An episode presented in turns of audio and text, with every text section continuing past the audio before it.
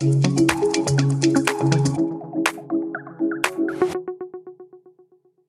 Bonjour à tous, je suis heureux de vous présenter Popot, notre nouveau format hors série de course épique. C'est une première expérimentation, donc n'hésitez pas à partager vos retours sur Facebook, Instagram, tous les moyens de communication que vous avez à portée de main pour euh, nous expliquer ce que vous avez pensé de cette première initiative. Vous l'aurez compris, euh, le titre de ce format hors série est né d'un jeu de mots, donc la Popote, celle qu'on connaît euh, sur les bivouacs et les sentiers, puis c'est aussi surtout cette idée de passer un bon moment entre potes. L'idée c'est de parler de nutrition. Popote, c'est un podcast gourmand et pourquoi pas épicurien qui lie course à pied nutrition. Je serai donc votre hôte, maître d'hôtel ou peut-être chef étoilé, qui sait, ça dépend un peu du niveau de, performance que j'atteins. C'est en tout cas l'ambition, l'objectif. Je suis pas seul parce que ce format-là, je peux pas le porter tout seul et puis euh, ça n'est pas mon idée. C'est une idée euh, voilà, construite avec euh, deux personnes qui sont aujourd'hui à côté de moi. J'ai le plaisir d'avoir, on va faire par alphabétique, Baptiste Chassagne, tout récemment auréolé de son titre euh, de champion de France de trail long. Donc là, il a une couronne sur la tête, il se déplace avec, il vient de c'était pas, pas très facile, c'est tout à fait ton genre. Ah oui, je brille dans le métro parisien, j'ai une petite auréole comme ça. Baptiste, que j'ai déjà eu l'occasion de recevoir à deux reprises dans Course Épique, c'était pour le Lavaredo en juillet 2022, on en avait parlé en tout cas en juillet 2022, et puis euh, un suivi en immersion avec euh, le team Sidas Matrix pendant la Saint-Élion. Si vous ne l'avez pas écouté, je vous conseille vivement d'aller y jeter une oreille. C'est toujours euh, des, des, grandes et belles expériences et surtout on vit euh, sa course de l'intérieur au plus près du team. C'est aussi euh, très intéressant d'avoir cette lecture-là. J'ai fini de parler. C'est le moment de dire salut Baptiste, comment ça va? Bonjour à toutes, bonjour à tous. Guillaume, ça va très bien. Je dirais pour résumer que je suis sur... Il n'y a aucun nuage à l'horizon, si ce n'est celui sur lequel je suis actuellement et depuis lequel je te parle où je vous parle. Un nuage hérité donc de cette victoire au championnat de France, c'est ça Notamment. Enfin, j'imagine qu'il y a Exactement. C'était il y a c'était il y a deux semaines.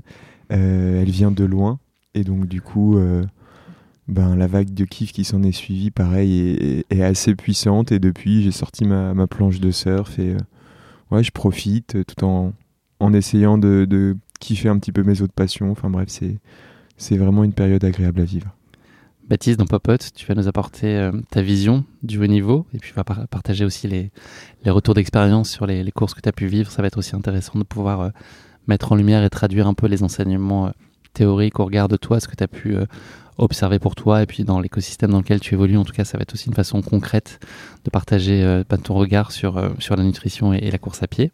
À ta gauche, à ma droite, Jocelyn Guillot, que tu m'as présenté il y a quelques semaines. Donc voilà, ça fait une jolie bande de popotes on se connaît donc depuis plus récemment, mais c'est euh, un chouette plaisir de t'avoir avec nous pour ce format. Ça va, Jocelyn? Ça va super. Super, euh, je profite aussi un petit peu du titre euh, de Baptiste et, des belles performances du Team Matrix sur les championnats de France. Et... T'es sur la même vague? Ouais, sur la même vague. je surfe à côté d'eux, mais un petit peu derrière quand même. il fait du bodyboard. Jocelyn, est-ce que tu pourrais te présenter à nos auditeurs euh, Baptiste, euh, j'ai dit, on a eu l'occasion d'échanger un certain nombre de fois et son, son pédigré, son palmarès est connu. Euh, est-ce que tu peux nous en dire plus sur toi, ton parcours et puis sur ta contribution sur, sur notre format Popote? Ouais, ouais bah déjà merci de nous accueillir. donc moi je suis diététicien nutritionniste spécialisé en nutrition sportive. Donc pour mon parcours, rapidement, j'ai fait un BTS diététique, suivi d'un bachelor en nutrition sportive, ce qui me permet du coup euh, d'avoir des connaissances en nutrition et, notamment euh, bah, un peu plus pointu en nutrition sportive. C'est vrai que je suis aussi ancien sportif de haut niveau, je courais en cyclisme et, et donc j'ai toujours eu cette passion un petit peu pour, pour les sports d'endurance et, et c'est assez naturellement du coup que, que voilà, j'ai pris contact avec le team Matrix et qui a team commencé Matrix. avec Team Sidas Matrix, ouais. Attention. Hein. Ouais, je me fais Attention à ta droite. et donc. Euh... popote, mais quand même, on, se... on rigole, mais pas avec Pas trop quand même. et, et, ouais, donc du coup, c'est comme ça qu'a commencé notre collaboration avec le team et, et avec euh, plusieurs athlètes. Merci beaucoup Jocelyn. Donc voilà, l'idée c'est d'avoir popote en tout cas d'expérimenter des choses, de proposer un format de la nutrition sur lequel euh, on apprend des choses et puis on, on se divertit, on s'amuse, enfin voilà, d'avoir une lecture un peu alternative de ce qu'on peut trouver euh, par ailleurs, qui est très bien fait euh, également. On va commencer, c'est euh, la rubrique d'ouverture, et c'est Baptiste qui nous fait le plaisir de, de la porter. Je pense que un certain nombre de nos auditeurs connaissent la, plume, la verve de, Baptiste, et va l'exprimer par un billet d'introduction que j'espère doux. Euh, est-ce que vous êtes prêts maintenant? Je vous le demande. Est-ce qu'on peut donner le top départ de, de cette émission? Feu. Feu. Rendez-vous au premier virage, en évitant la sortie de route. En vrai, je pensais que ça allait être facile, mais j'ai un petit stress quand même. Ça va bien se passer. Baptiste, on, on est tout oui. Euh, je commence mon, bi- mon petit billet éditorial. J'ai toujours, au final, j'ai toujours euh, presque rêvé de faire ça, d'essayer de. J'aime écrire, mais je me suis dit qu'est-ce que ça donnerait en, en les lisant? Du coup, ce premier billet, C'est le moment de vérité. c'est le moment de vérité. Sur le jeu, on n'a pas annoncé la thématique de l'épisode. Du On n'a coup, pas du tout annoncé, non, c'est effectivement, c'est une grosse, grosse erreur. Mhm. Euh, être prêt le jour J, c'est ça dont on va parler Mhm. aujourd'hui. C'est une grande question que on se pose tous, euh, quel que soit notre niveau. C'est comment on fait pour être, euh, en tout cas pour créer les conditions favorables, pour imaginer être prêt le jour J. Donc c'est effectivement ça dont on va parler. Merci Baptiste. Donc voilà, mon... c'est tout simple. Mon... Ce petit billet, il porte le, le titre de Jour J. C'était pas hier, ça sera pas demain, c'est aujourd'hui. C'est aujourd'hui qu'il faut répondre présent, les gars. Bon, ça n'est pas de moi. Cette punchline de guerrier, en réalité, c'est un bruit de vestiaire. Cette rage de vaincre, réincarnée en phrase, la puissante révolte traduite en mots, c'est la propriété d'un célèbre coach de football. Le speech d'un général qui souhaitait gargariser ses troupes. Un discours entre quatre murs, en somme, qui te remet d'équerre entre quatre yeux. Moi, cette punchline, elle m'a marqué, à un point tel que je l'ai retenue sans effort dès la première écoute. Depuis, elle m'habite. Elle vit dans ma tête, sans payer de loyer, ni verser ses APL. Pourquoi? Certainement, car pendant longtemps j'ai redouté être ce qu'on appelle un champion de l'entraînement. Un petit gars qui a bien compris que si nos pains, nos gains, et qui du coup n'est jamais aussi performant que lorsque ça compte pour du beurre. Est-ce que tu l'as Guillaume ou pas? Ouais. Ouais, tu fais bien la pointer, j'ai failli passer à côté. euh, no pain, no beurre. ouais. Ah, Je l'ai travaillé celle-là. Joli. Euh, un petit gars besogneux et talentueux la semaine, mais rarement le week-end. Un petit gars qui croque d'un coup de chicot dans le seuil euh, du mardi, qui gueuletonne la sortie longue du jeudi avec appétit, mais qui fait souvent une petite indigestion le dimanche. Un petit gars qui brille dans l'ombre, mais qui s'éteint dès lors qu'on allume la lumière. En gros, un petit gars qui craint le jour J, tout simplement. Le fameux jour de course, celui qui vient concrétiser la démarche, celui qui sanctionne du résultat, celui qui décuple les émotions. Moi, pendant longtemps, ce jour J, il m'a obnibulé et parfois tétanisé. Pourtant, depuis quelques mois, j'ai trouvé deux trois clés. Je dirais pas que le trousseau s'est soudainement garni, il n'a rien du passe-partout, mais il permet désormais d'ouvrir quelques portes, notamment celle de l'expression de mon plein potentiel le jour J. Car ouais les gars, en course à pied, comme en podcast, c'était pas hier, ce sera pas demain, c'est aujourd'hui et maintenant qu'il nous faut être bon. Bravo. Ça nous met la pression à nous maintenant, ça y est. Ouais, parce qu'on faut est, qu'on on soit est aussi près le jour J du coup. Baptiste, euh, je rebondis là sur, sur ton billet que je découvre euh, comme Jocelyn. Est-ce que ça peut être euh, une forme de pression, ça, de se dire que, enfin, d'avoir cette euh, espèce de sentiment que, euh, après avoir répété un peu les, défaillances, ou en tout cas pas avoir été totalement présent le jour J, comme tu l'espérais, est-ce que c'est quelque chose qui t'a été amené à redouter par anticipation? Carrément, c'est et je pense que c'est la raison, une des raisons pour laquelle on fait, on, introduit ce, ce podcast Popote avec cette thématique, c'est que hum, le jour J, c'est le jour de, de vérité en fait, celui celui qui vient concrétiser la démarche et euh, celui où on franchit la ligne d'arrivée d'une certaine manière, celui où on se concrétise. Et euh, et voilà, c'est euh, il y a une montée en pression, il y a pas mal d'enjeux qui viennent en fait en gros se, se, se, se, se cristalliser sur, sur, ces, sur ces 24 heures là et, et je trouve que c'est en fait c'est assez génial, il y a un mix d'émotions, il faut oui, c'est, une sorte de- la démarche une sorte d'entonnoir qui te mène vers ce jour J et, euh, et je trouve qu'il est hyper challengeant d'y arriver euh, arriver euh, en forme et d'arriver à exprimer son plein potentiel euh, ce, ce jour-là en fait. Et euh, pour moi, c'est encore assez flou. Il n'y a pas de clé, mais c'est un véritable enjeu et qui saisit, je pense, tous les passionnés de, de, de course à pied. Savoir répondre présent le jour J. Jocelyn, on va un peu poser l'enjeu de l'épisode. Concrètement, comment est-ce qu'on peut considérer qu'on est prêt? Ça veut dire quoi être prêt? Ouais, alors euh, d'un point de vue nitro- nutritionnel, être prêt le jour J, c'est, il y a- je pense qu'il y a trois points principaux. C'est notamment d'avoir un confort digestif qui va être optimal pour ne pas être embêté par des douleurs abdominales, éventuellement des, vomissements, ce genre de choses pendant l'effort. Il y a également, d'un point de vue énergétique, que les stocks soient prêts à, effectuer un effort qui va être bah, difficile, qui va être soutenu. Et également, ce, dernier point, d'avoir pu tester toute sa nutrition en amont et d'essayer d'avoir laissé euh, le moins de, le moins de, de parts au hasard. Tu vas nous expliquer un peu tout ça en détail, ça va être l'objet de nos échanges. La, question que j'ai envie de te poser, c'est est-ce que euh, si on a euh, une hygiène de vie peut-être pas très soignée ou sur laquelle on porte pas particulièrement attention, est-ce qu'on peut, quand on est dans la dynamique de viser un objectif, est-ce qu'on peut récupérer le coup sur une prépa de 8 à 12 semaines sur laquelle d'un seul coup on décide d'avoir d'être plus attentif à ce qu'on fait et à se préparer, c'est ce que tu viens d'expliquer là dans, les grandes lignes. Est-ce qu'on peut euh, déjà corriger des choses et se mettre dans les meilleures dispositions sur une, période qui est relativement resserrée, qui est très liée à un objectif? Ouais, alors euh, c'est vrai que ça va pas mal euh, dépendre du coup du, point de départ. la nutrition, elle va, elle va pouvoir vous aider bah, réellement à passer des petits caps. Euh, malgré tout, bah, ça peut pas non plus sauver tout, ton prépa parce qu'il y a, y a également euh, toute euh, la partie entraînement qui, est impossible à négliger et, qui va principalement vous faire progresser.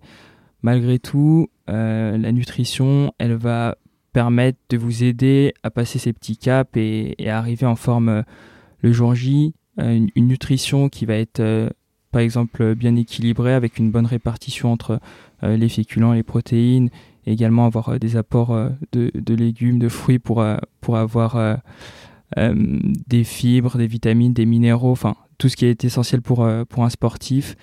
voilà, ça va, être, ça va être un petit peu la clé. Donc la nutrition, elle va permettre en fait clairement en fait de, mieux de mieux récupérer entre vos sorties, de permettre de passer les sorties avec avec plus de force. Euh, par exemple, sur des sorties longues, c'est vrai que c'est la nutrition, c'est vraiment le point clé. Et donc, euh, clairement, le tester, le mettre en application, ça va être la clé pour, euh, pour pas sauver sa préparation, mais du coup, pour pouvoir la mener avec, avec le plus de facilité possible. Moi, j'avoue, c'est un sujet sur lequel je suis pas très attentif dans mes, moi, mes défis à mon échelle, en tout cas mes, mes projets. Euh, comment est-ce qu'on on peut euh, poser ça et avoir une vision de ce qu'on doit faire? Enfin, comment on établit un peu son plan? Euh, Est-ce qu'il faut nécessairement se faire aider? Est-ce qu'il y a des ressources qui sont valables et qui sont applicables? Ou est-ce que c'est finalement à force d'expérience qu'on va un peu préciser aussi ce qui est valable pour soi? J'imagine que c'est forcément très individualisé, mais est-ce qu'il y a déjà, est-ce que les gros principes on peut les, les explorer soi-même? Est-ce que c'est important de se faire aider? Et puis à quel point on peut ensuite euh, personnaliser. Il faut aussi apprendre à connaître son corps. C'est comment est-ce qu'on on opère tout ça Ouais, c'est vrai que euh, je pense que pour, pour la plupart des athlètes, c'est vrai que bah, de par leur expérience, ils n'ont pas forcément, pas forcément besoin de se faire aider. Donc ils vont créer en fait leur propre expérience, pouvoir tester euh, au, fil, au fil des courses, au fil de leur préparation, bah, différentes techniques et, affiner bah, voilà, en fonction de ce qui marche et ce qui marche moins bien. Euh, je, pense malgré tout que voilà pour euh, pour la plupart euh, des athlètes, que ce soit amateur ou haut niveau, se faire aider, se faire accompagner, bah ça a vraiment du sens et, et au moins on est sûr de ce qu'on fait et, et, ça permet peut-être d'éviter des contre-performances qui peuvent arriver le jour J et, qu'on n'aurait pas voilà qu'on n'a pas pu anticiper et, de ce point de vue-là, je pense que se faire aider, ça peut être ça peut être la clé. On a sollicité euh, chacun, tous les trois, les personnes qui nous suivent sur les réseaux sociaux, pour savoir s'il y avait des questions euh, qui étaient en lien avec ce sujet, sans, spoiler Popote. Anthony nous posait la question euh, de savoir comment connaître ses besoins énergétiques. Est-ce qu'on, est-ce que c'est possible de le faire et si oui, comment? Ouais, alors c'est possible, mais là encore une fois, du coup, si on n'est pas aidé, ça devient compliqué. C'est vrai qu'il y a des grands principes. On peut déterminer de manière approximative avec des formules la dépense énergétique. On peut voir maintenant sur les montres euh, connectées que ça nous donne euh, la dépense énergétique sur une sortie. en ce qui concerne la répartition des macronutriments, donc ce sont les protéines, lipides et glucides. voilà, il y a, des grands principes comme, qui sont exploités en, en, grammes par kilogramme de poids de corps, qui permettent de calculer en fait nos besoins et donc bah, de savoir à peu près dans une fourchette euh, où on doit se situer. voilà, je pense que c'est pas c'est pas facilement applicable pour tout le monde. Faut avoir des connaissances, faut lire les étiquettes, faut se projeter un petit peu et mettre en place bah voilà un, fonctionnement qui, qui, nous convient et, donc du coup l'idée en tout cas de euh, de moi diététicien c'est d'essayer d'aider euh, les personnes en fait à mettre en application euh, ces grands principes qui parlent pas forcément. Par exemple un, un athlète d'endurance on va lui dire de consommer entre 4 et 8 grammes de, de par kilogramme de glucides par jour euh, voilà, je pense que ça parle pas à tout le monde, donc. Euh, Même moi, tu m'as perdu là. Ouais, voilà. c'est c'est ouais, c'est souvent le cas. Dans le quotidien, tu veux dire ou quand euh, Ouais, au quotidien, c'est souvent le cas. Ça va dépendre en, même temps des phases de préparation où on en est, des séances qui vont être effectuées. En fait, les glucides, ça va vraiment être le, le carburant, la ressource énergétique sur les efforts d'endurance. Le but, en fait, ça va vraiment être d'avoir nos stocks qui sont au maximum pleins pour pouvoir effectuer des efforts plus longtemps, pour avoir euh, un meilleur ressenti à l'effort. Et, c'est vrai que c'est là-dessus euh, où nous, diététiciens, on va venir euh, bah, essayer d'aider pour, pour que les stocks soient le mieux optimisés. Donc voilà, le but c'est d'essayer de faire appliquer un petit peu ces grandes lignes qui peuvent être un petit peu floues et, pas faciles à, comprendre. C'est exploitable et ça a du sens. Les, données, là tu parlais des, montres notamment qui permettent de suivre un peu les calories qu'on a brûlé pendant sa sortie Est-ce que c'est des, des, outils qui te semblent valables ou ça donne une petite tendance? Ouais, je Quelle pense... lecture en avoir? Ouais, je pense plutôt que ça donne la tendance. C'est vrai que maintenant, avec euh, également les ceintures cardiaques, on peut avoir d'autres données qui viennent euh, bah, compléter en fait et qui vont rendre euh, la mesure un peu plus précise. malgré tout, si on voudrait vraiment la déterminer, il faudrait faire des tests en, en salle calorimétrie. Enfin, c'est quand même un peu plus compliqué que ça, mais malgré tout, ça donne une bonne tendance et on peut voilà, se fier à, ce qui est donné pour, euh, bah, pour le prendre en compte et, pouvoir aviser sur un plan nutritionnel qui peut, qui peut dépendre de, l'exercice qui va être effectué. Baptiste, toi, comment euh, tu décryptes tous ces, tous ces signaux et euh, comment tu arrives à analyser ton, ton état? Est-ce que tu as un autodiagnostic possible pour savoir si tu fais les bonnes choses en termes de, nutrition Si il y, a probablement des outils, toi tu es dans un cas très particulier et exceptionnel d'avoir un suivi mmh. très, très proche. Euh, est-ce que malgré tout, il y a aussi des signaux que tu peux interpréter euh, indépendamment euh, de chiffres? Enfin, Sur quoi tu t'appuies, toi, pour jauger de ce que tu as ou pas? Est-ce que c'est juste la vérité de, la course et du moment qui, à un moment, te, fait comprendre là où tu en es? Ou est-ce que tu peux savoir et interpréter? Par rapport à si je suis en forme et si je vais être prêt pour le jour J, oui, il y, a vraiment, y a vraiment des signaux que je qualifierais plus de sensitifs c'est-à-dire qu'avec l'expérience, comme dit euh, Jocelyn, j'apprends à me connaître, j'apprends à, savoir si je suis plutôt bien ou plutôt moyen. Euh, moi, la nutrition, ça a toujours été quelque chose de pas, euh, je dirais pas complexe, mais si c'est le mot peut-être complexe, à la fois parce que c'était un peu flou, parce que j'y connaissais pas grand-chose, et puis même par, il y, avait un rapport un petit peu je t'aime moi non plus, c'était donc complexe à, double sens. Et, euh, et, depuis que j'ai rencontré Joss, euh, il y a une petite année, et qui nous accompagne avec le team, c'est vrai que j'ai fait un vrai virage euh, par rapport à ça, au sens où le mot que je qualifierais, enfin que j'utiliserais, c'est l'apaisement, la bienveillance par rapport à cet aspect nutrition et surtout aussi le côté un peu plus expertise pour performer. Je me suis rendu compte qu'il y avait un vrai, il y avait là une vraie clé de, de, performance et que tu n'étais pas obligé d'être à la pipette et sur l'aspect hyper scientifique pour performer en fait. La bienveillance et la performance pouvaient fonctionner ensemble.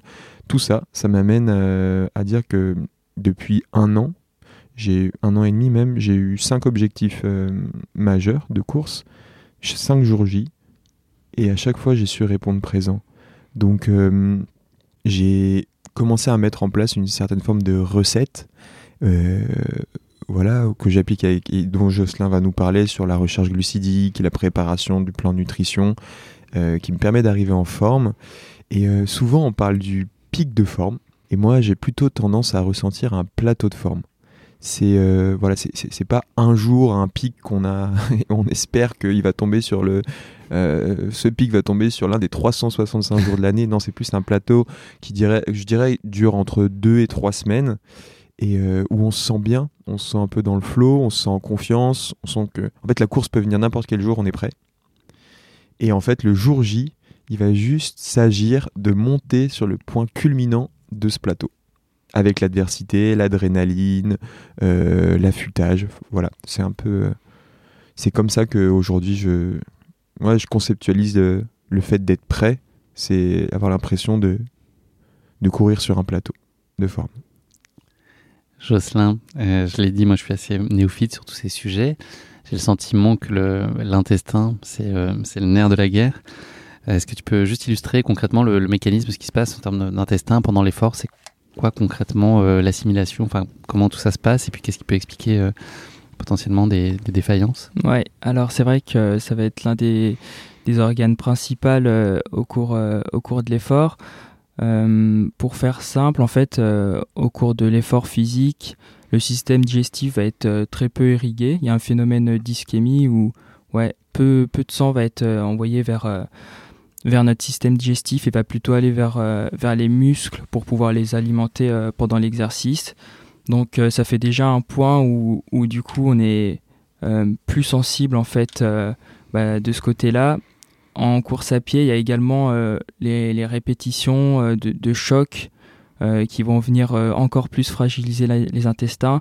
Et quand on rajoute par-dessus ça la nutrition, bah, ça fait un petit cocktail où bah, chez certains ça passe euh, moyennement bien.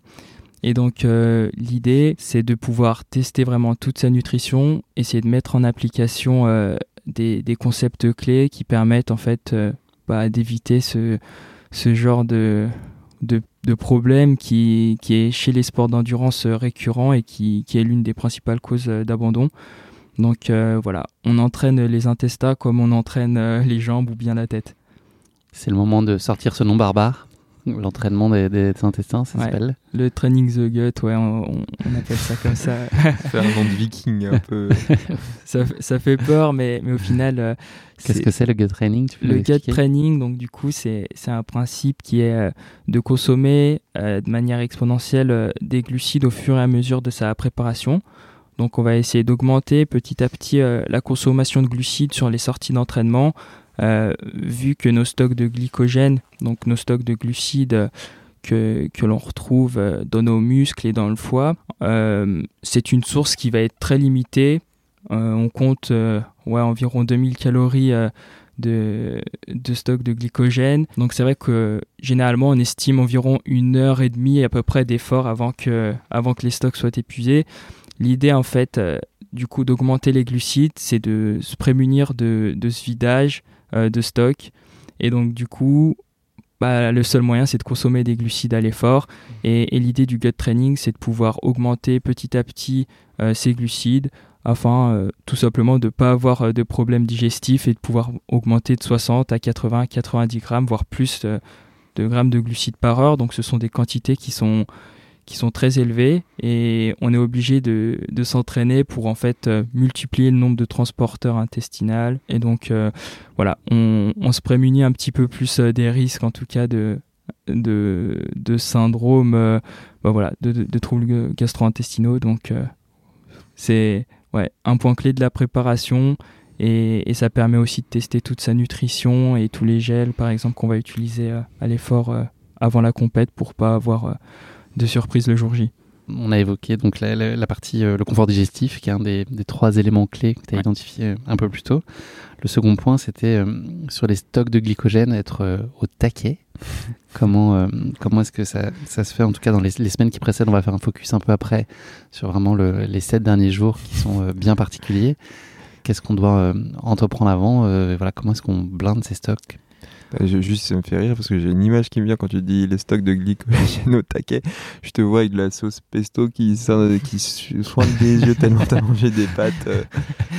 C'est un peu le but, non, Joss Ouais, c'est un peu le but. Euh, l'idée pour avoir euh, des stocks de glycogène qui vont être pleins, c'est d'augmenter en fait notre portion de glucides sur sur les journées. Donc bah ouais, pour cela on peut passer du coup par les féculents et, notamment les pâtes qui sont bah, de très bons moyens d'apporter euh, beaucoup de glucides.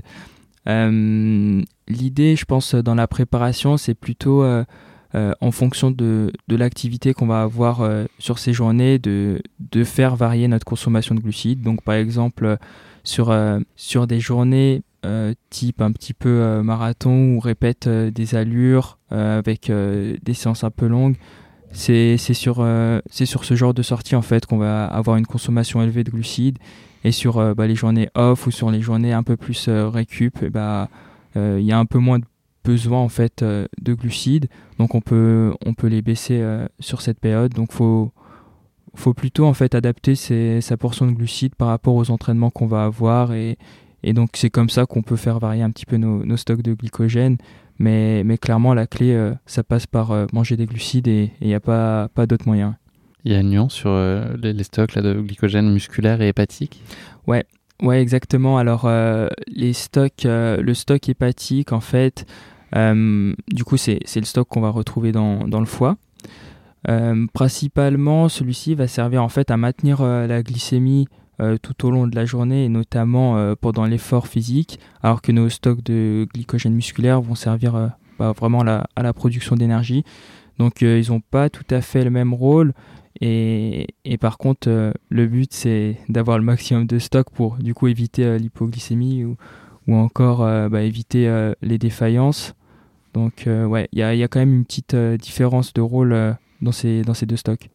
Le troisième point clé, c'est tester, ne pas tenter des choses le jour J. Ouais, ouais, C'est, je pense que c'est l'un des points principaux. voilà, c'est vrai qu'on peut être amené généralement à, pouvoir tester euh, le, jour J où on se dit bon bah je garde euh, je garde les bons les bons aliments pour euh, pour la course que du coup j'ai pas forcément testé et, en fait c'est une erreur la répétition des tests donc sur des séances qui vont être clés donc par exemple où encore une fois on va être sur des allures type marathon des intensités qui sont proches de la course c'est vraiment euh, à ce moment-là en fait où, on va voir si notre nutrition marche ou pas. Donc euh, ouais, c'est sur ce genre de séance où vraiment la nutrition va être va clé parce que si euh, par exemple on, consomme des gels dont, dont on n'a pas forcément l'habitude en course et qu'on le fait qu'on le fait pas forcément à l'entraînement ou pas ou sur des séances où c'est facile en fait où c'est facile de, de, manger où c'est facile de boire bah, on n'est pas vraiment dans les mêmes conditions et, et c'est vrai que bah, c'est pas c'est pas ce qui va se passer sur euh, sur le terrain où des fois c'est compliqué de mettre la main à la poche. Euh, c'est pas évident d'avoir les automatismes de manger par exemple toutes les 30 minutes ou, ou d'avoir une fréquence régulière et, et donc euh, l'entraînement ça passe du coup par euh, le gut training mais aussi tester vraiment toute son alimentation en amont que ce soit boisson de l'effort, bar, gel ou bien compote. Donc ouais, Jocelyn, l'important c'est vraiment de tester et pas de partir à l'aveugle. C'est un point de vue euh, que partage euh, un de nos invités par procuration qui nous fait le plaisir de, de nous livrer un message vocal. Il, nous parle un peu de sa stratégie de nutrition et notamment sur ce sujet de, de la gestion de l'imprévu, en tout cas de, de le limiter. C'est invité de prestige chez Thibaut Barognan, euh, avec lequel tu as pris contact, Baptiste, et qui nous a fait le plaisir et l'honneur de, de, nous répondre. Il va illustrer voilà, sa réponse sur ce sujet-là, puis un peu plus tard, il va nous en dire un peu plus sur euh, sa gestion plus spécifique euh, à quelques heures de l'objectif. Exactement. Merci Tib, et je lance le, petit vocal. Salut les gars, écoutez, j'espère que vous allez bien.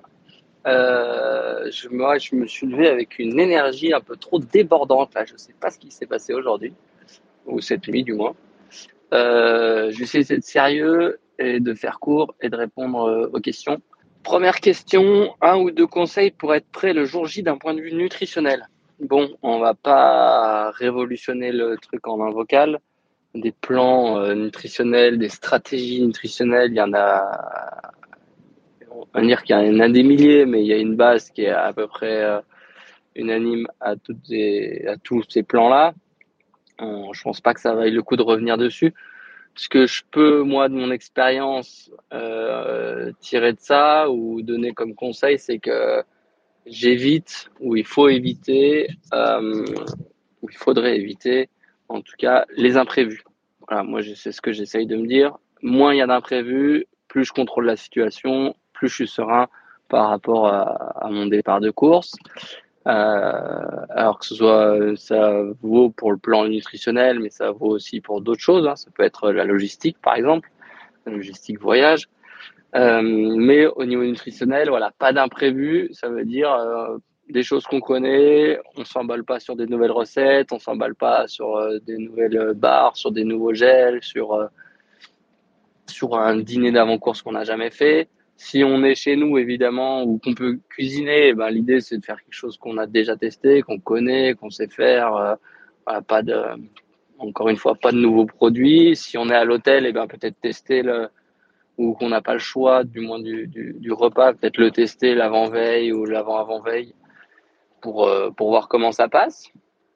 Et puis, euh, et puis voilà, le, gros point pour moi, c'est de gérer, euh, de savoir gérer les inconnus et savoir gérer les imprévus au mieux. Donc, plus on, atténue ça, mieux on est. Et, sur un point nutritionnel, au moins, on, on est ok, on est ok avec ça. On, on va pas réfléchir à est-ce que j'ai mangé le bon truc, je connaissais pas, est-ce que ça va pas me faire plus de mal que de bien. Donc voilà, après, euh, on va pas rentrer dans les détails parce que sinon ça va être beaucoup trop long. Merci Thib. Merci Thibaut. J'ai une question euh, qui a été posée par Chronique Reneuse qui demandait, euh, enfin on parlait de ce qui était, enfin ce qu'il fallait privilégier. Est-ce qu'il y a des choses, des, des aliments qu'il faut absolument éviter pour justement ne pas souffrir de, désordres intestinaux? Est-ce qu'il y a des choses, est-ce que c'est par logique de phase ou est-ce qu'il y a quand même des grands principes de choses qui sont peut-être moins, moins adaptés? Ouais, c'est vrai qu'en amont de la course, on va essayer de limiter euh, les graisses, les fibres, euh, les épices en fait qui vont euh, qui peuvent venir causer des, troubles intestinaux qui sont pas forcément bah, très bien tolérés par tout le monde. Et donc l'idée c'est de petit à petit, plus on va se rapprocher de, de, la course, ça va être de les réduire, voire presque de les exclure. Donc voilà, il y a, y a, quelques aliments qu'on va bah, vraiment réduire, par exemple les crudités à l'approche à l'approche d'une course, bah, on, va, on va éviter parce que du coup, euh, on, on va assez mal euh, les tolérer.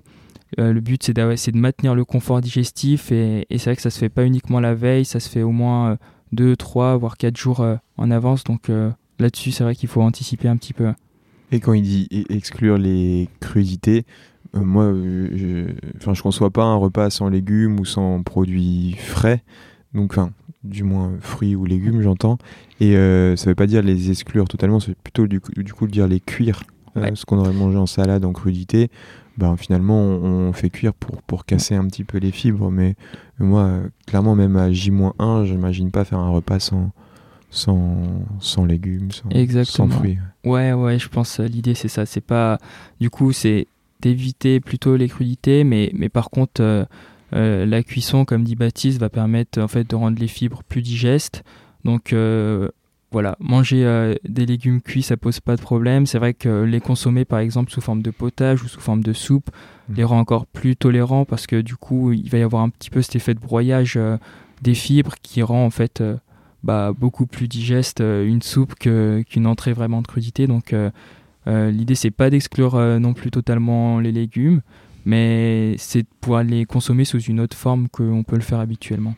On est dans le sprint final, on a J-7. Il y a différents cycles ou sous-séquences dans cette euh, dernière semaine. Peut-être, Baptiste, toi, euh, entre la période qu'on appelle J-7 à J-4, concrètement, comment euh, est-ce que toi tu gères cette partie nutrition Et voilà, puis si tu vas abonder ensuite, Jocelyn, sur vraiment cette phase très particulière, en tout cas, toi, concrètement, comment tu gères ça, Baptiste eh ben concrètement, je la, comme dit, comme je la corrèle à mon activité physique.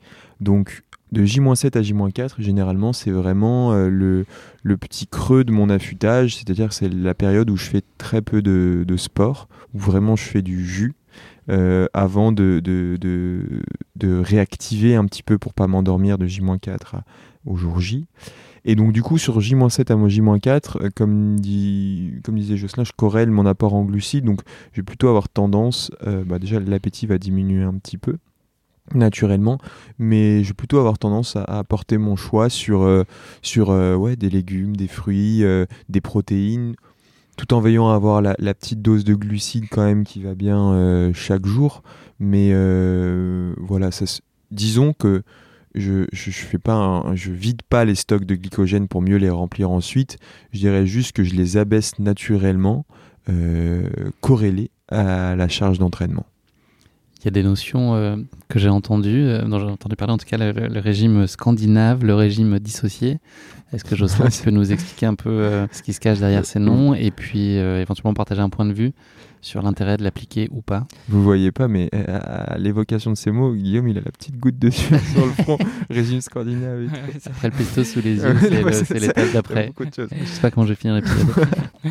ouais, c'est, ça fait, ouais, bah rien que les entendre, ça peut faire euh, un petit peu peur. et, et, en fait, bah, pour le principe euh, du, du régime scandinave, euh, c'est un principe qui s'appliquait il, y a très longtemps. En fait, euh, le but c'était de vider les stocks de glycogène euh, au complet pour pouvoir les, les, les re-remplir par la suite. Donc en fait, de J-7 jusqu'à J-4, il y avait quasiment une exclusion des glucides, une consommation très très faible pour bah, baisser nos stocks petit à petit pendant cette période. Et ensuite de reconsommer bah, de manière bah, très forte en fait euh, des glucides pour pouvoir restocker euh, de manière un peu plus haute avec un peu ce phénomène de surcompensation. Et, euh, et voilà certains athlètes le mettaient en place. Ça se fait encore un petit peu actuellement. C'est vrai que moi de mon point de vue je ouais, suis pas hyper fan du, de ce précepte là il y a le régime bah, qu'on peut appeler dissocié qui est ouais simplement une recharge glucidique en fait où, euh, bah, comme l'a dit Baptiste, de J-7 jusqu'à J-4, on, continue de manger équilibré, on mange euh, bah, par rapport à l'activité qu'on va fournir, par rapport euh, voilà, aux séances qui vont être faites. Mais on bouscule pas en tout cas ses habitudes, voilà. si ce n'est adapté à son, exercice, mais sinon on change rien, enfin sur le principe. Exactement, sur le principe on change, on change vraiment rien. je pense que voilà, d'un point de vue faisabilité, déjà je pense que c'est beaucoup plus simple de, le faire comme ça. Et, du coup, pour finir, de, J-3 jusqu'au jour J, bah, recharge glucidique, un peu le même principe que, le régime euh, scandinave, où là, on, enfin, on va consommer une grande quantité de, glucides. Euh, de mon point de vue, je pense que c'est mieux de faire comme ça parce que euh, généralement l'athlète adhère quand même mieux à garder en fait un rythme bah, qu'il connaît, euh, ce qu'on voit également, c'est que lorsqu'on réintroduit les glucides euh, après euh, une période de 4-5 jours où on n'en a pas consommé. Ça peut causer des désordres bah, intestinaux. Donc à J-3, c'est quand même pas super, c'est pas super intéressant. Moi, c'est mon suspect numéro 1 sur un ventoux que j'ai planté il y a 3 ans. Je pense que c'est en, faisant ce test-là, justement. Ouais, ouais, ouais, ça peut. Ça m'a pas du tout réussi et je pense que c'est ça le, ce qui a fait que j'ai vraiment foiré ma course. Ça peut, ça peut être une cause, en effet. Et puis aussi, il y a, ce côté un petit peu où, voilà, pour les athlètes, on, est proche, euh, on est proche de la course. L'idée, c'est qu'ils se sentent bien aussi dans la tête. Et donc, euh, si par exemple, il fait une séance euh, avec des rappels d'allure, bah, type voilà ce qu'il fera en course, bah, si l'athlète il a des mauvaises sensations à J-4, J-5 parce que les stocks de glucides, enfin les stocks de glycogène sont vraiment bas, euh, bah, on peut être, euh, on peut commencer à douter, alors que aussi bien la préparation a été très bonne et que l'athlète était très en forme, et donc euh, aussi un petit peu de, ce côté-là. je pense que le but c'est que l'athlète il arrive fort mentalement et fort physiquement avec des réserves énergétiques pleines, et, en fait, bah clairement un régime dissocié, un régime scandinave ou, sinon enfin la recherche glucidique, clairement il n'y a, a, pas d'impact en fait entre les stocks de glycogène, ils seront quasi similaires, voire similaires. Donc, euh, euh, pour toutes ces raisons, en fait, euh, je préfère mieux faire, enfin, dire à l'athlète de faire une recharge glucidique à, J-3 et, et, ça fait largement l'affaire. Il y a Alex qui nous a posé la question de savoir sur justement ce cycle à J-3 on, on, recharge. Sur la maltodextrine tout ça est-ce que c'est des est-ce que c'est des bons leviers des bons outils pour recharger ou tu mm, ouais. déconseillerais ouais. Alors euh, la maltodextrine je pense que c'est pas forcément nécessaire. Par l'alimentation on peut enfin l'alimentation peut suffire en fait à faire une recharge euh, une recharge glucidique qui va être qualitative. Euh, voilà. Parfois la maltodextrine ça peut aider certains athlètes qui ont un appétit qui peut être euh, plus faible. Ouais, t'as, la bouteille, la bouteille de Valto. Donc c'est, le, c'est le marathon de Paris dans deux jours. Ouais, c'est pas une petite bouteille. Hein. non, un litre. Ouais, ouais euh, mais donc, euh, ouais, en, en, ce qui concerne la malto, ça peut être intéressant chez, chez certains athlètes qui ont un appétit euh, bah, pas très élevé, donc pour apporter des glucides euh, sous forme liquide. Donc c'est vrai que le volume est, est assez faible. Enfin, on peut la consommer sans faim en fait alors que parfois augmenter euh, par exemple des portions de, de féculents de, de 100 ou 150 grammes, ça c'est plus compliqué, surtout quand l'activité baisse. Donc euh, pourquoi pas la malto? Je pense que c'est vraiment pas obligatoire, qu'on peut s'en passer, mais pour euh, dans certains cas ça peut être intéressant. On se rapproche petit à petit l'objectif. On est la veille au soir. Thibaut Barognan euh, nous a fait le plaisir de nous faire un, un, petit message vocal pour nous éclairer sur euh, de quoi est fait son, son dîner de la veille. En réalité, il va pas vraiment nous le dire, mais c'est quand même intéressant d'avoir son point de vue sur le sujet et puis sur le, sur le jour J, le petit-déj. On l'écoute Carrément. Deuxième question, le dîner de veille de course et le petit-déj. Alors, euh, bah encore une fois, c'est, je fais des choses que je connais quand je peux le faire. Par exemple, sur les France, on, bah, on avait loué un Airbnb, on avait la cuisine, donc bah, j'étais un peu comme chez moi.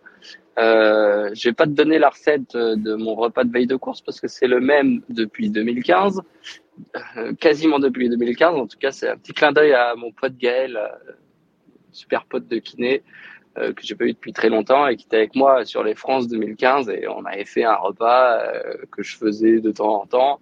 Et depuis, c'est un peu mon repas, pas fétiche, mais presque. dire si je mange pas, c'est pas grave, mais du coup, je le, je copie un peu ce repas de, de veille de course.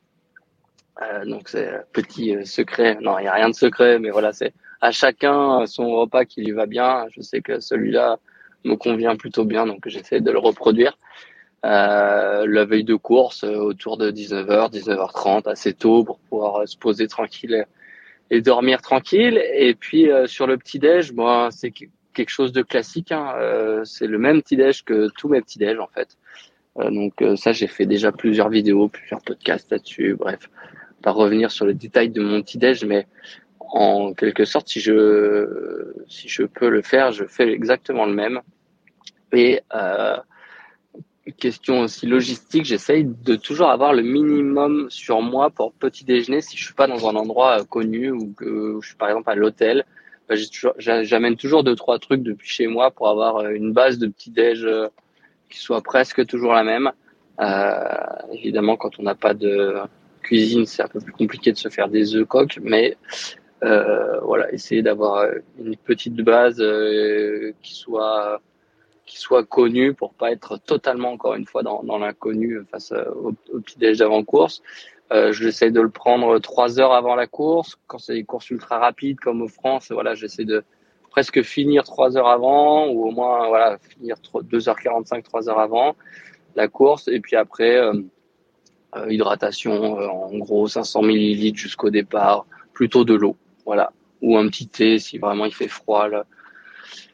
S'il fait froid euh, par exemple l'hiver je me refais un petit thé mais mais voilà pas de pas de miracle pas de solution miracle et de recette miracle. Toi aussi tu as ton petit kit de survie Baptiste? Il s'arrête plus. euh, j'ai effectivement, en fait, euh, moi j'ai la chance de, depuis pas très longtemps, de côtoyer euh, Thibaut, euh, que je considère comme vraiment comme un ami. Je trouve que l'amitié ça se mesure pas. c'est au-dessus de Popote ou en dessous, ami? C'est franchement c'est sur la, le même le, le même, même, plateau. Ouais, le même plateau. c'est le même plateau de forme. Et euh, ouais, ça fait pas longtemps, mais c'est assez euh, fort, intense et, et euh, hyper instructif comme, euh, comme amitié. Il, il, en fait, on apprend beaucoup en l'observant. Je trouve que c'est un peu vraiment le, le prototype de l'athlète professionnel en trail. Tout ce petit virage pour, pour dire que depuis que je côtoie Thibaut, effectivement, j'ai ce petit kit de survie qui en fait te rend serein par rapport au fait que tu vas pouvoir petit déjeuner euh, ce, ce, que tu as envie. Donc, euh, je peux te donner, moi, il maîtrise super bien l'art du teasing, Thibaut. Tu vois, il te donne, euh, il dit, ouais, j'ai un truc miracle que je fais depuis 2015, et puis manifestement, ça marche, puis il te donne pas la recette, finalement. moi, j'ai pas peur de le dire, c'est dans mon petit kit de survie, il y, y, a de quoi faire un bowl cake. dont la recette m'a été donnée par Anthony Felbert, un de mes potes du, team Sidas Matrix. Donc dedans, il y a du flocon d'avoine, de la compote de pommes, un petit peu de levure, de la farine d'épeautre. Qu'est-ce qu'il y a d'autre? Un tout petit peu de lait et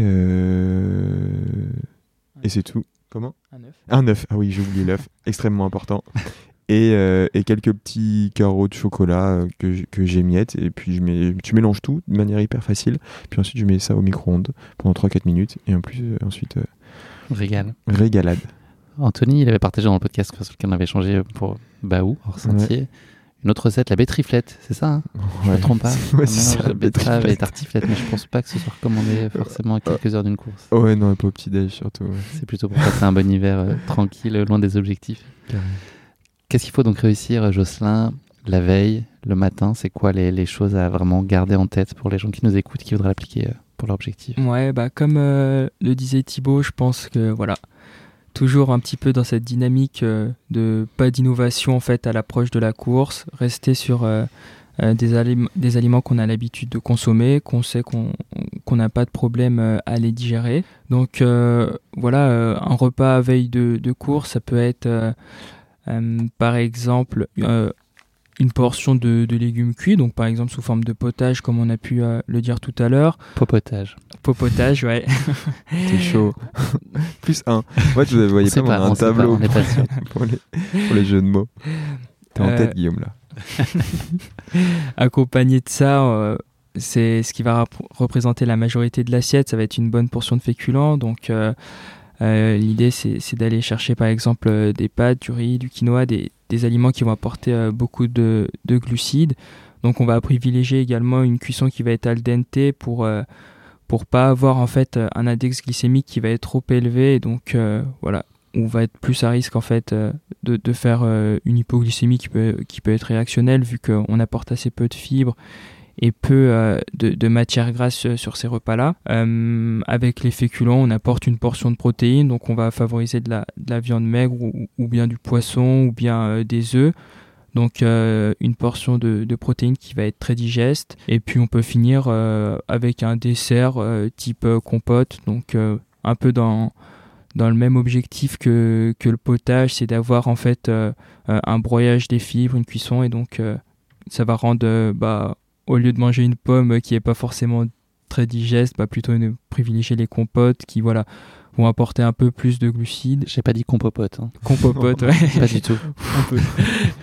et, et, voilà, c'est d'autant plus euh, intéressant que que des que des fruits euh, que des fruits euh, qu'on peut qu'on peut trouver du coup sur le marché. Et, et je pense que voilà, c'est très simple en fait, mais mais c'est le but aussi puisque on est à l'approche et et donc, euh, encore une fois, on veut pas non plus euh, manger, enfin, il n'y a pas besoin de manger gastro en tout cas pour, euh, pour faire une bonne recharge glucidique et, et, avoir une bonne alimentation veille de course. Thibaut va partager à nouveau avec nous. cette fois, c'est sa stratégie de nutrition sur la course. Let's play. Let's play.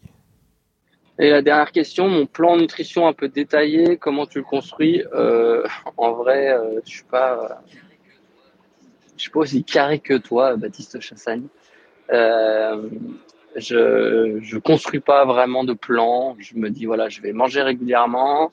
Euh, alors plus la course est rapide, plus je vais avoir des intervalles courts entre les prises, euh, que ce soit de solide ou de liquide.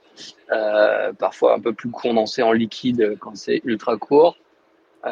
Mais voilà, je j'essaie d'être hyper régulier sur les premières parties de course et de faire beaucoup la sensation sur les deuxièmes. Après, voilà, je sais qu'il faut parfois un peu se forcer, mais aussi s'écouter. Euh, donc euh, voilà, je suis pas hyper carré sur mon plan. Euh, j'ai des grandes idées, je sais à peu près voilà tous les combien je vais manger et du coup j'adapte avec les ravitaux qui et l'assistance que je vais pouvoir avoir. Mais euh, par exemple sur les France, j'ai avaler un gel euh, Baou tous les 30 euh, minutes et j'avais une flasque avec euh, de la boisson énergétique surdosée que j'ai bu en ouais sur sur la première heure. j'avais une surdosée dans 250 et une 250 d'eau, ce qui me permettait d'avoir un peu d'eau. Euh, et puis, euh, et puis j'avais une deuxième 250 surdosée vide que j'ai remplie au 25e kilomètre pour la dernière bosse. Donc voilà, j'ai un plan global, on va dire, que j'essaye de respecter, mais je suis pas hyper carré sur tous les grammes de glucides, par exemple que je sais, je sais que certains sont beaucoup plus carrés que moi, mais je fais euh, à la fois au feeling, au ressenti aussi sur le moment de la course, et puis euh, et puis avoir un plan, un plan global pour savoir quoi emmener quand même avec soi. Voilà, ben j'espère que ça vous convient. Bon épisode euh, à tout le monde et à très bientôt. Merci Thibaut. Oh là, oh, oh là. Il a fait aussi en espagnol, il a fait, on a plusieurs versions. Ça. on peut préciser qu'à l'issue du plan de nutrition qu'il vient de détailler, il a été champion de France du coup euh, de trail court. Proof of concept, mm. validation. Euh, donc il y a plusieurs façons de le gérer en fait, c'est ça, cette façon peut-être euh, un peu moins construite au, millimètre comme ce que vient d'exprimer Thibaut Est-ce qu'il y a une autre façon de le faire un peu plus arithmétique? Et je pense c'est un peu la façon dont vous c'est structuré, en tout cas pour Baptiste, et puis on va parler un peu plus spécifiquement de tes France ensuite, mais il y a vraiment deux écoles. Est-ce qu'on voilà, on peut avoir cette logique euh, très très scientifique, arithmétique, et l'autre plus, plus instinctive? Et, je pense là-dessus apporter un regard qui soit à la fois valable pour euh, un coureur élite ou un coureur comme moi. Euh, voilà, est-ce qu'on peut, comment est-ce qu'on peut soi-même s'appliquer ça à ces grands principes? Est-ce qu'il y a vraiment, c'est très dépendant évidemment du format, j'imagine, mais voilà, est-ce qu'il y a des grandes règles quand même? Ouais, ouais, ouais c'est vrai que ça va pas mal dépendre du format. Alors avec Baptiste, c'est vrai qu'on prend toujours euh, ouais, une séance à à peu près J-7 pour, euh, pour vraiment se concentrer en fait sur, euh, sur le détail de la course. Donc de mon côté, j'essaye vraiment de, de, de, planifier toute son alimentation sur, sur la course. donc moi, je travaille avec les grammes de glucides par heure. Donc le but du jeu là, c'est maintenir un taux de glycémie constant, c'est ça en gros? Éviter les pics ou les qui veut dire redescente aussi, j'imagine? C'est ça, on, on Plateau toujours Plateau de glycémie Plateau de glycémie. L'idée, c'est d'avoir. Faux plat montant. L'idée, c'est vraiment d'avoir une, glycémie qui va être euh, le plus constante à l'effort.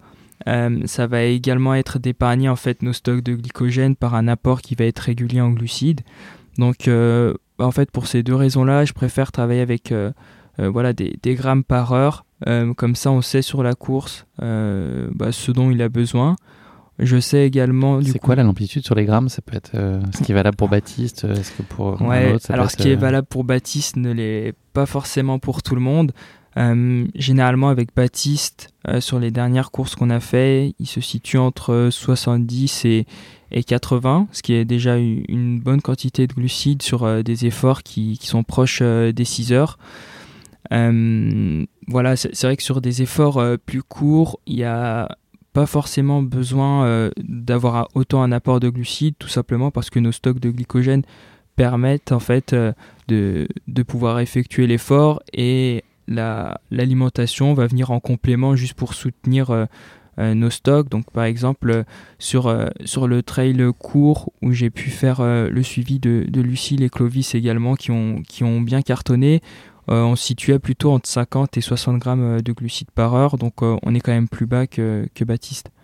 Lucille Germain et Clovis Chabreau, c'est ça? Exactement, c'est ça, ouais, qui font 3 et, 6e sur le, sur le France de, trail court. Je trouve que je me permets de t'interrompre, mais c'est hyper intéressant parce que souvent on va corréler le nombre de gels ou la quantité de glucides à l'intensité de l'effort. Et en fait, c'est ce que tu es en train de nous dire, c'est que c'est l'inverse. En fait, sur des efforts très intenses, au final, tout l'enjeu il est plus avant le jour J et en fait c'est plus sur des efforts d'ultra où, là en fait on va augmenter le, grammage de glucides par heure. Ouais exact. Enfin c'est vrai qu'avec euh, les intensités très élevées on pourrait aussi se permettre euh, bah, voilà, de, monter jusqu'à des 90 grammes euh, de glucides par heure. Je pense qu'il y a un, petit peu moins d'intérêt par exemple sur, sur des efforts qui vont être en dessous des, des 2h30 d'être d'être aussi haut parce que nos stocks de glycogène permettent malgré tout de, de fournir bah, énormément d'énergie pour, euh, pour maintenir l'effort. La nutrition vient en complément. Et, c'est vrai que pour des efforts un peu plus courts, euh, bah voilà, consommer 100 euh, grammes de glucides ou même 120 grammes de glucides par heure, c'est lourd. Il faut pouvoir les digérer. C'est vrai que l'intensité de l'effort fait que bah, on a une contrainte en plus par rapport à, du plus long où, l'effort risque d'être un peu plus lisse. Donc par rapport à ça, je pense qu'on peut, voilà, entre 50 et 60 grammes de glucides, c'est déjà une, bonne quantité, mais que généralement la plupart des athlètes tolèrent. Pour le long, du coup, avec Baptiste, on, prévoit vraiment ce qu'il va consommer heure par heure. L'idée, c'est d'échanger avec lui en amont de la course, euh, savoir un petit peu, bah, voilà, à l'entraînement, euh, comment il a pu tolérer euh, ce qu'on a essayé de mettre en place.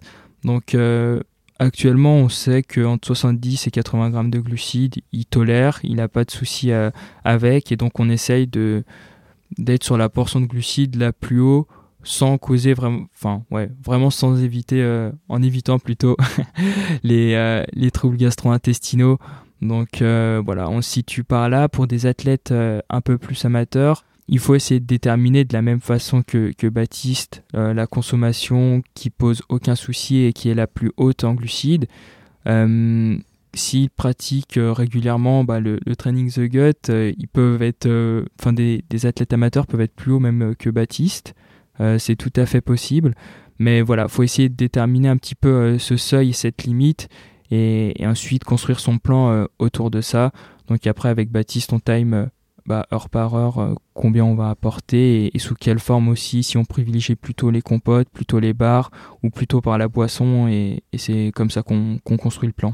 Et juste une, aussi une petite précision très facile pour se dire comment je calcule le nombre de grammes de glucides que j'apporte par heure. il suffit de tourner le petit produit, euh, la compote, euh, le gel, euh, la boisson, de regarder le nombre de grammes de glucides et de réaliser une addition et de se dire bon, bah, si je mange ça par heure, je vais ajouter le nombre de grammes de glucides, à pas confondre avec les calories. Vraiment regarder le, grammage en glucides et additionner. C'est tout simple. Moi, j'ai une lecture beaucoup plus intuitive sur, sur ça, dans le sens sur ma pratique, moi, de, de coureur ordinaire, c'est toujours de, d'anticiper en tout cas le, le, besoin. Donc, je n'ai pas du tout de plan ou je, ne calcule pas du tout. C'est juste, je me dis, au moment où je commence à sentir un tout petit peu que soit j'ai faim, soit j'ai soif, de pas attendre que ce soit trop, euh, trop prononcé parce que ça veut peut-être dire que c'est trop tard. Est-ce que c'est aussi une bonne façon de le faire pour, quelqu'un qui est qui regarde ça de façon euh, moins scientifique. Ouais, c'est vrai que les, signaux font que font que du coup on sait euh, quand on commence à être un peu plus mal. Et, c'est vrai qu'en fait, quand on commence à avoir les signaux, bah, généralement, c'est un peu tard. Donc, euh, du coup, l'idée de, de, la prévention, bah, c'est ce qu'on applique en fait en, en, faisant le plan. Donc, euh, je pense qu'on peut, ouais, on peut dire en fait que qu'on va manger en prévention. On mange pas forcément avec la faim, déjà parce qu'il y a eu des gros repas qui ont été faits la veille, euh, également le jour J, le matin de la course. Mais, donc, du coup, on mange vraiment en prévention et, on essaye d'apporter nos calories bah, principalement par, euh, par les glucides du coup. On a parlé de nutrition, il y a aussi un point important sur euh, la course et la gestion de son hydratation. Là aussi, euh, c'est quoi? C'est la régularité et des, volumes raisonnables, c'est ça la, clé? Ouais, c'est la clé. On peut également essayer de la déterminer un petit peu, enfin on peut déterminer nos besoins hydriques et essayer de les estimer en avant de la course en effectuant des pesées avant et après l'entraînement. Donc ça, ça permet de déterminer environ la, la quantité de, liquide qu'on devra ingérer euh, sur la course dans les mêmes conditions. Euh, généralement, euh, à l'effort, sur une heure, ça va être plus ou moins 500, 500 millilitres par heure. Donc, bon, bah voilà, c'est un chiffre comme ça. Mais généralement, cette règle marche quand même pas mal pour la plupart des athlètes. Et ensuite, bah, ce qu'il faut faire, c'est l'individualiser en fonction du coup des, capacités aussi euh, à pouvoir absorber euh, des grandes quantités de fluide également par rapport aux conditions climatiques qui, vont venir également beaucoup jouer sur, la prise. Donc voilà, l'hydratation ça reste également important pour éviter un petit peu ces, ces, défaillances. généralement à partir de 2% de, perte de poids de corps euh, de déshydratation, on perd 20% de, nos capacités euh, de travail en aérobie, donc euh, c'est énorme. Et, ce qu'il faut se dire aussi, c'est que les calories et les glucides, on peut les apporter par la boisson, donc ça fait plusieurs raisons en tout cas de, bien s'hydrater pendant une course. L'objectif est atteint, le jour J a été réussi. Il y a l'après. comment se, gère cette partie de, récupération, qui est une partie parfois négligée? Qu'est-ce qu'il faut essayer de faire dans les heures qui suivent? Et puis derrière ça, euh, toute la question sur l'analyse et la post-rationalisation de la course. Qu'est-ce qu'on qu'est-ce qu'on doit, enfin, sur quoi on doit porter le regard? Est-ce que c'est important de consigner ce qu'on a vécu et retenu euh, voilà, pour pouvoir euh, optimiser pour la fois d'après? Il faut prendre sa planche de surf déjà et kiffer. Et surfer la S'installer bien nos choses sur son nuage. Exactement. Ouais, ouais, je pense qu'il faut profiter. Généralement, bah voilà, par exemple, si je prends l'exemple du cyclisme où, on peut enchaîner les jours de course, voilà euh, il y a les courses par étapes et même entre les semaines, on peut bah, beaucoup courir. Je pense qu'en en, course à pied, en trail, euh, même sur route, on a plutôt des, objectifs qui sont euh, sur, long terme. Donc bah, c'est vrai qu'après la course, je pense qu'il faut, savoir profiter, se faire plaisir. généralement, c'est pas souvent le, repas d'après-course euh, qui va être un petit peu le repas plaisir parce que parfois, bah voilà, il y a, y a, les petits problèmes euh, euh, gastro-intestinaux qui peuvent survenir après l'effort.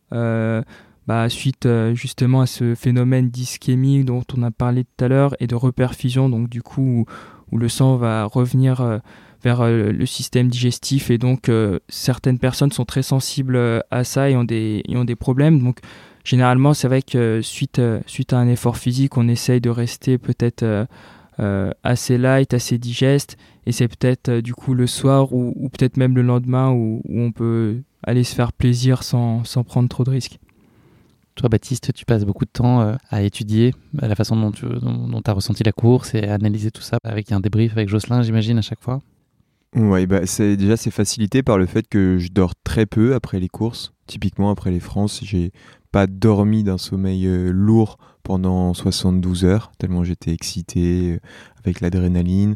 Et donc, du coup, que des petites somnolences. Et donc, du coup, tout de suite. J'ai vu les stories Instagram en boîte de nuit aussi. Hein. Ah, en salle de concert. salle de concert, C'est la manière soft de le dire.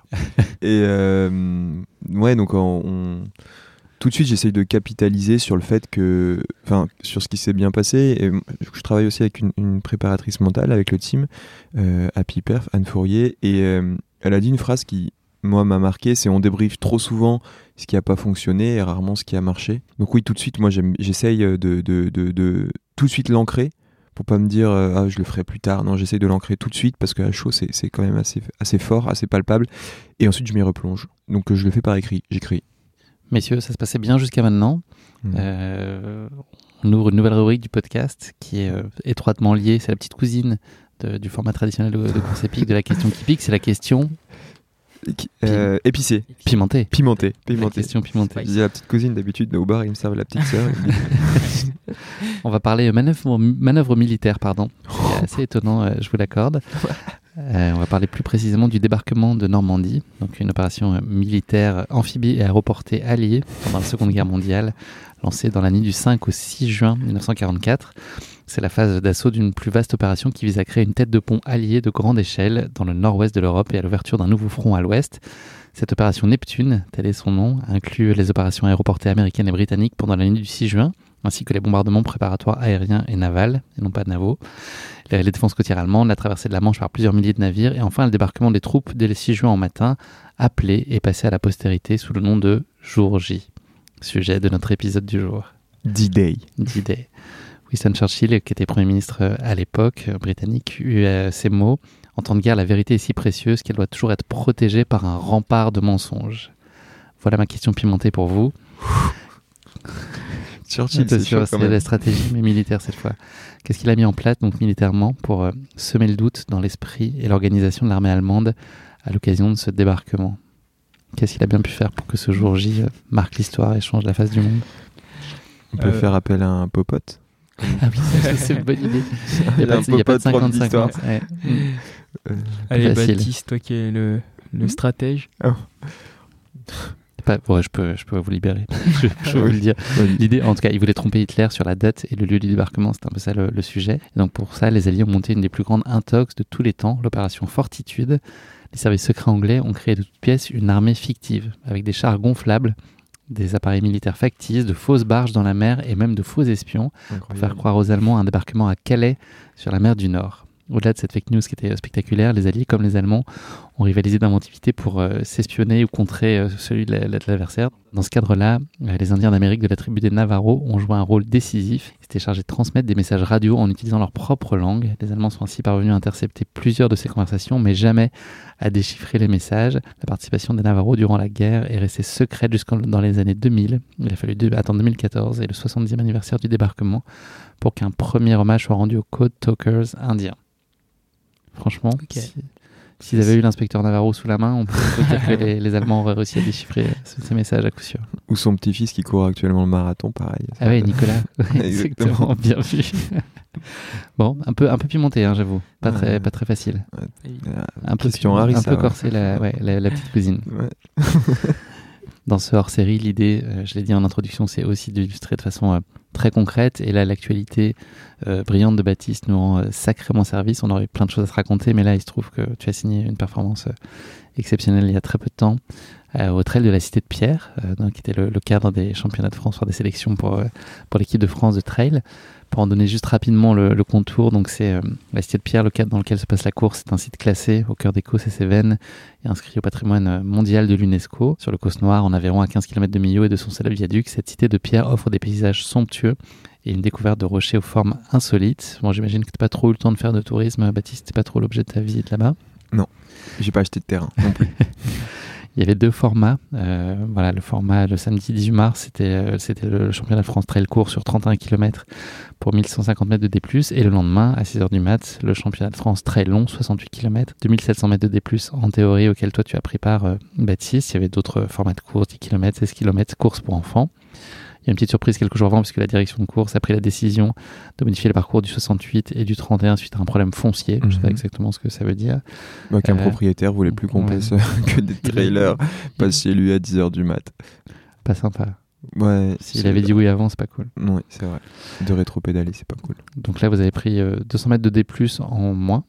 Ouais, après, ils ont rajouté quand même une, une belle bosse euh, qui m'a surprise parce que j'avais repéré. Et donc il n'y avait pas tant de. Enfin, il y avait 2650 au final, au lieu de 2007. Et donc je l'ai dit, l'enjeu au-delà de cette course, c'était d'aller euh, décrocher euh, une place euh, en équipe de France, chose que tu as pu faire mhm. en vue des championnats du monde qui se tiennent à Innsbruck du 6 au 10 juin prochain. On va remonter le temps, bête. Tu avais décliné ta sélection en équipe de France pour la Thaïlande, c'était en novembre dernier. Mhm. C'était un peu après ta CCC en août 2022, un poste et un texte très touchant en tout cas euh, et très marquant. Moi j'ai des phrases qui me restent encore en tête de ce, de ce, de ce message que tu as pu euh, rédiger. Est-ce que c'est une décision qui t'a habité, euh, pour peut-être dire hanté longtemps? C'est dur de, de, prendre cette décision j'imagine? Elle m'a pas hanté mais elle m'a habité oui. C'est... avec réflexion, c'est le. On m'a souvent parlé des, des, bons problèmes et je me suis dit que c'est le plus beau problème qui m'a été demandé de résoudre. Au final assez simplement, en, ayant des phrases fortes et un entourage qui, me conseillait bien. La première, c'était que bah, moi, je voulais réaliser non pas une belle saison, mais une grande carrière, et que ces championnats du monde, ce serait peut-être la course de trop, au sens où je me blesserais, je mettrais du temps à revenir. Et aussi, l'autre aspect, c'était que moi, le maillot bleu, j'en rêve depuis que je suis tout petit, mais vraiment tout petit petit, et euh, je veux pas simplement le porter, je veux l'honorer. Et je trouve qu'il y a une nuance qui est, qui est vraiment forte. Et là, j'aurais pas été en mesure de. J'aurais pu le porter, mais j'aurais pas pu l'honorer de mon 200%. Et donc, à partir de ce moment-là, je me suis fait une promesse. Je me suis promis que je ferais tout, j'alignerais tout euh, pour arriver en forme le jour J, ou du moins je, donnerais tout mon possible pour être en capacité de me recréer l'opportunité de porter ce maillot le jour J. Ça voulait pas dire que je me suis promis de réaliser, de, de, le reporter ou de réaliser une grande course, mais juste de tout faire jusqu'au J-1 pour être dans les meilleures dispositions. Et ça, en fait, cette promesse, elle ne dépendait que de moi. Et je savais qu'à J-1, quoi qu'il se passait, je l'avais réussi. J'avais, euh, dans la démarche, dans ces six mois entre ma décision où j'avais décliné et, le départ de cette nouvelle chance de pouvoir le porter, j'avais fait le job et euh, j'avais mis toutes les chances de mon côté. Donc, euh, je partais serein. Donc, pas de surpression, le fait d'avoir décliné, ça n'a pas pu jouer et, mettre mm, plus d'enjeux sur cette course-là en particulier Un peu quand même, ce serait mentir que dire que mm, j'aurais pu saisir l'opportunité euh, quand elle s'est présentée. Mais euh, bah, mon coach et, Simon Gosselin et mon petit manager Thomas Janichon ils m'ont dit mais est-ce que tu te fais confiance? Est-ce que tu, tu, te sens assez fort pour pour le refaire? Si tu l'as déjà fait une fois Je me suis dit bah ouais. Et donc du coup en fait ça m'a donné plus un supplément d'âme qu'autre chose. Et euh, je me souviens dans la dernière bosse j'ai croisé Simon à 600 mètres, j'en parle encore. La joie qui vient et la rage aussi. Et, euh, et je crie un peu, c'est un peu, je sais pas si c'est assez animal, je dis genre le maillot il est à moi. Et c'est et c'est comme ça que, enfin ouais, dans la dernière boss, je visualisais que ça et et euh, je sais pas ce que ça veut dire. À moi, ça veut dire un peu de propriété, mais ce que je veux dire, c'est que bref, ça me motivait vraiment. C'est venu du fond du cœur et je pense que ça m'a permis de d'aller chercher mon meilleur et de réaliser cette performance. Donc euh, avec le recul, c'était une décision que j'estime euh, courageuse, mais bénéfique. L'objectif là que tu t'es assigné avant, c'est la sélection, c'est tout faire pour gagner, c'est faire une belle course. Le curseur, tu l'as placé où? Euh, Ben j'ai fixé mon objectif au début. C'était, euh, j'ai dit à Simon, euh, entraîne-moi pour être champion de France. Et après j'ai travaillé un peu en prépa mentale et je me suis rendu compte que je me trompais un petit peu et que ça me mettait une pression. Et donc du coup, c'est passé à l'objectif euh, ambitieux mais réalisable, qui ne dépendait que de moi, c'est euh, je vais faire la plus belle course que j'ai jamais faite. Euh, c'est-à-dire pousser tous les curseurs plus loin que j'ai jamais poussé en termes d'implication, de, de, sérieux, de, de, de, de sans temps mort, enfin voilà, d'intensité. Et puis en fait, à trois jours, quatre jours, ça a rechangé encore. Et je me suis dit, non, mon objectif, c'est d'avoir le sourire à la patate de la ligne de départ à la ligne d'arrivée. Puisque je me suis dit, si j'ai le sourire, je pense pas au résultat, ça fonctionnera. Et c'est ce qui est arrivé. Je suis arrivé, j'étais conditionné. Et sur la ligne de départ, j'avais envie un peu de danser, tu vois. J'étais chaud. Et euh, j'ai eu le sourire, le smile jusqu'à l'arrivée. C'était incroyable. Jocelyn, le, plan et la stratégie nutritionnelle que vous aviez mise en place Ouais, bah, c'est sûr que. Enfin, moi qui, qui n'étais pas sur place et qui suivais ça un peu de loin à travers euh, les stories du team et, et, et des infos que j'arrivais un peu à recueillir sur les réseaux, euh, bah, ça fait vibrer, ça fait vibrer, et c'est vrai que ça vient conclure un petit peu euh, bah, tout ce qu'on a mis en place mm. depuis euh, depuis dix mois, bientôt un an. Et, et c'est vrai que bah voilà, j'étais super super heureux pour lui parce que bah, par rapport à ce qu'il a mis en place, ça a été mérité. Et, c'est vrai qu'on se dit bon bah voilà, il y a tout qui a fonctionné ce jour-là, donc bah, Simon Gosselin au niveau de l'entraînement l'a super bien préparé, il a été super bien suivi euh, sur euh, l'entraînement mental euh, avec Anne. Et puis bah, on se dit que enfin moi aussi j'ai participé un petit peu voilà à, à, ce titre donc dans la mesure du fait que voilà j'ai on lui a je lui ai proposé ce, ce plan nutrition. Et, et qu'il a réussi à peu suivre même de bout en bout donc voilà on, dit on, a un petit peu les liserés aussi mais mais voilà on était je pense que tout le monde était super content pour lui et c'était vraiment cool comme, euh, comme sensation. Ouais, c'est, franchement, je suis, je suis touché et c'est, ouais, une concrétisation collective. Enfin, moi, j'ai senti la puissance du collectif et je me suis fait porter par ça. voilà, c'était génial. Merci, merci le J. c'est à ton jour, euh, je, te, je te vole les mots de la bouche, mais ta performance que tu considères comme étant la plus aboutie. Est-ce que tu peux nous la faire vivre? Voilà les, mhm. grandes lignes de, de, cette course et puis un choix stratégique aussi qui s'est avéré particulièrement payant. Voilà, est-ce que tu peux nous mhm. donner à, vivre cette course avec toi? Carrément. Euh, alors je vous la raconte très rapidement et ensuite je vous, je vous raconte le détail qui m'a fait gagner ces championnats de France grâce à Jocelyn. Euh, donc départ à 6 heures, euh, un plateau d'élite assez dense mais homogène, pas de grands favoris. Euh, que des outsiders aux dents longues.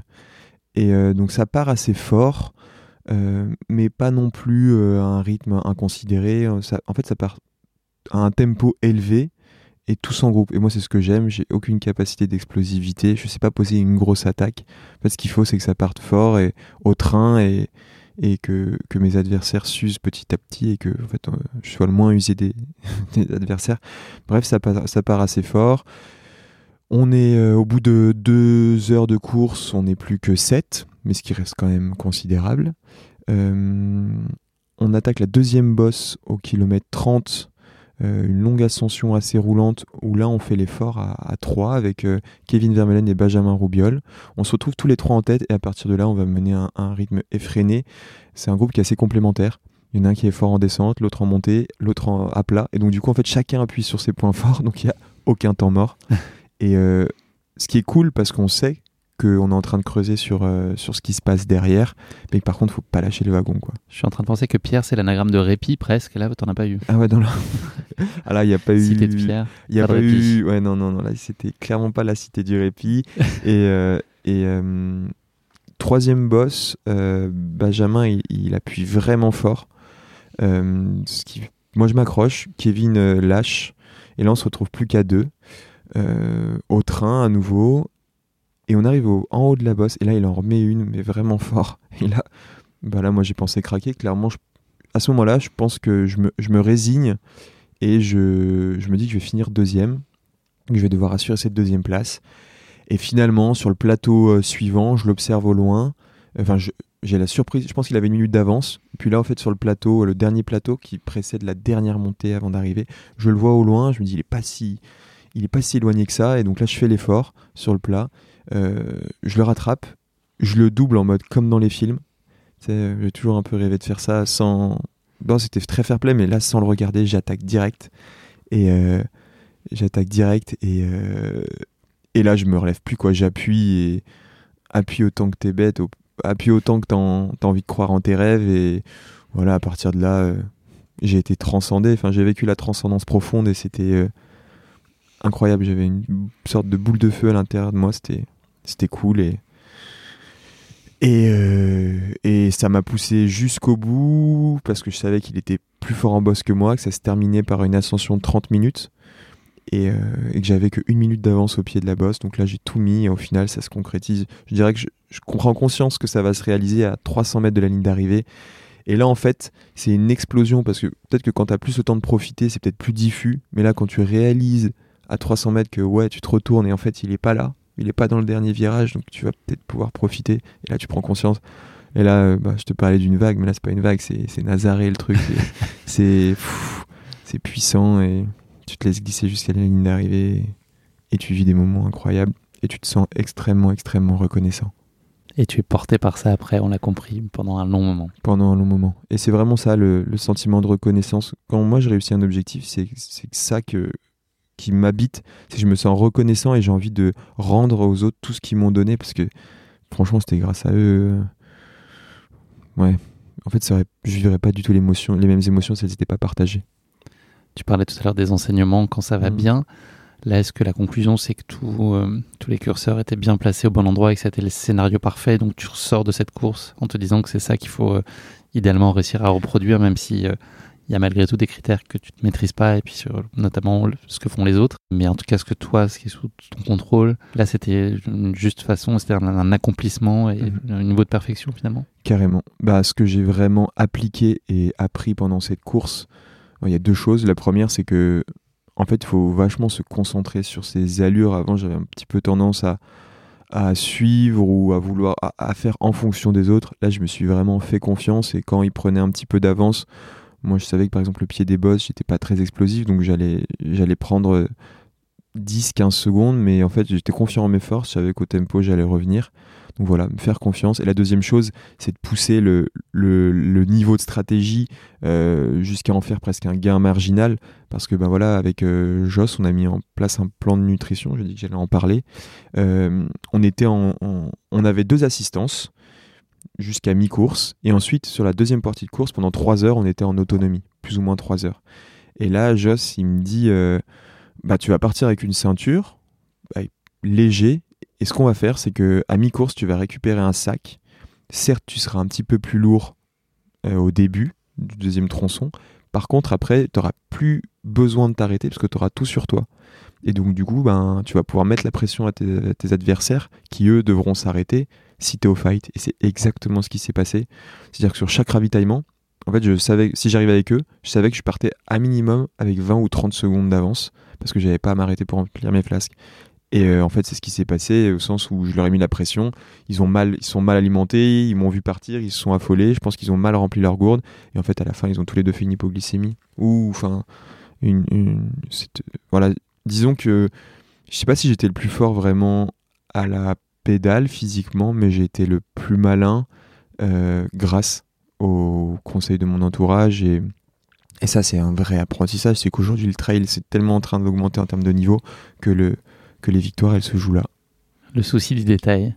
Et puis l'itération, en gros, tout ce que tu as appris euh, de tes récentes courses, de tes quatrième places, de, de, ton podium à, à la Saint-Élion, tout ça, ça construit mm. euh, cette belle histoire. La qualification, enfin la sélection pour l'équipe de France induit une qualification pour les championnats du monde. Est-ce que ça bouscule un plan que tu avais établi Est-ce que c'était quand même en pointillé dans ta saison et ce rendez-vous en juin, il était dans ton esprit en tout cas comme prioritaire et donc tu avais un peu organisé ta saison et tes objectifs autour de ça, sans être certain d'être qualifié nécessairement, mais en tout cas c'était déjà le le grand rendez-vous d'avant-été mmh.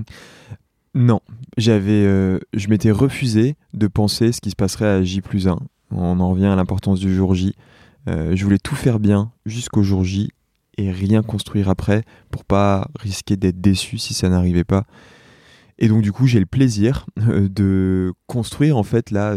effectivement, il faut un petit peu improviser, en, construire dans un laps de temps qui est restreint mais, euh, mais je le fais avec énormément d'enthousiasme. Je suis super bien entouré. Donc euh, là, j'ai trois mois qui me séparent des. Non, même pas, deux mois. Deux mois qui me séparent des mondes. Et euh,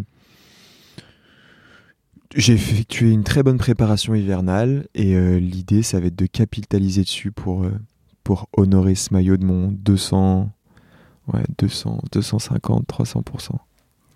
Est-ce qu'on peut déjà parler d'ambition ou d'objectif pour les championnats du monde ou c'est vraiment prématuré Est-ce que tu dis à une dizaine de semaines de, ce rendez-vous? Ouais, j'ai un, j'ai un moto, un, une punchline qui m'anime maintenant. De...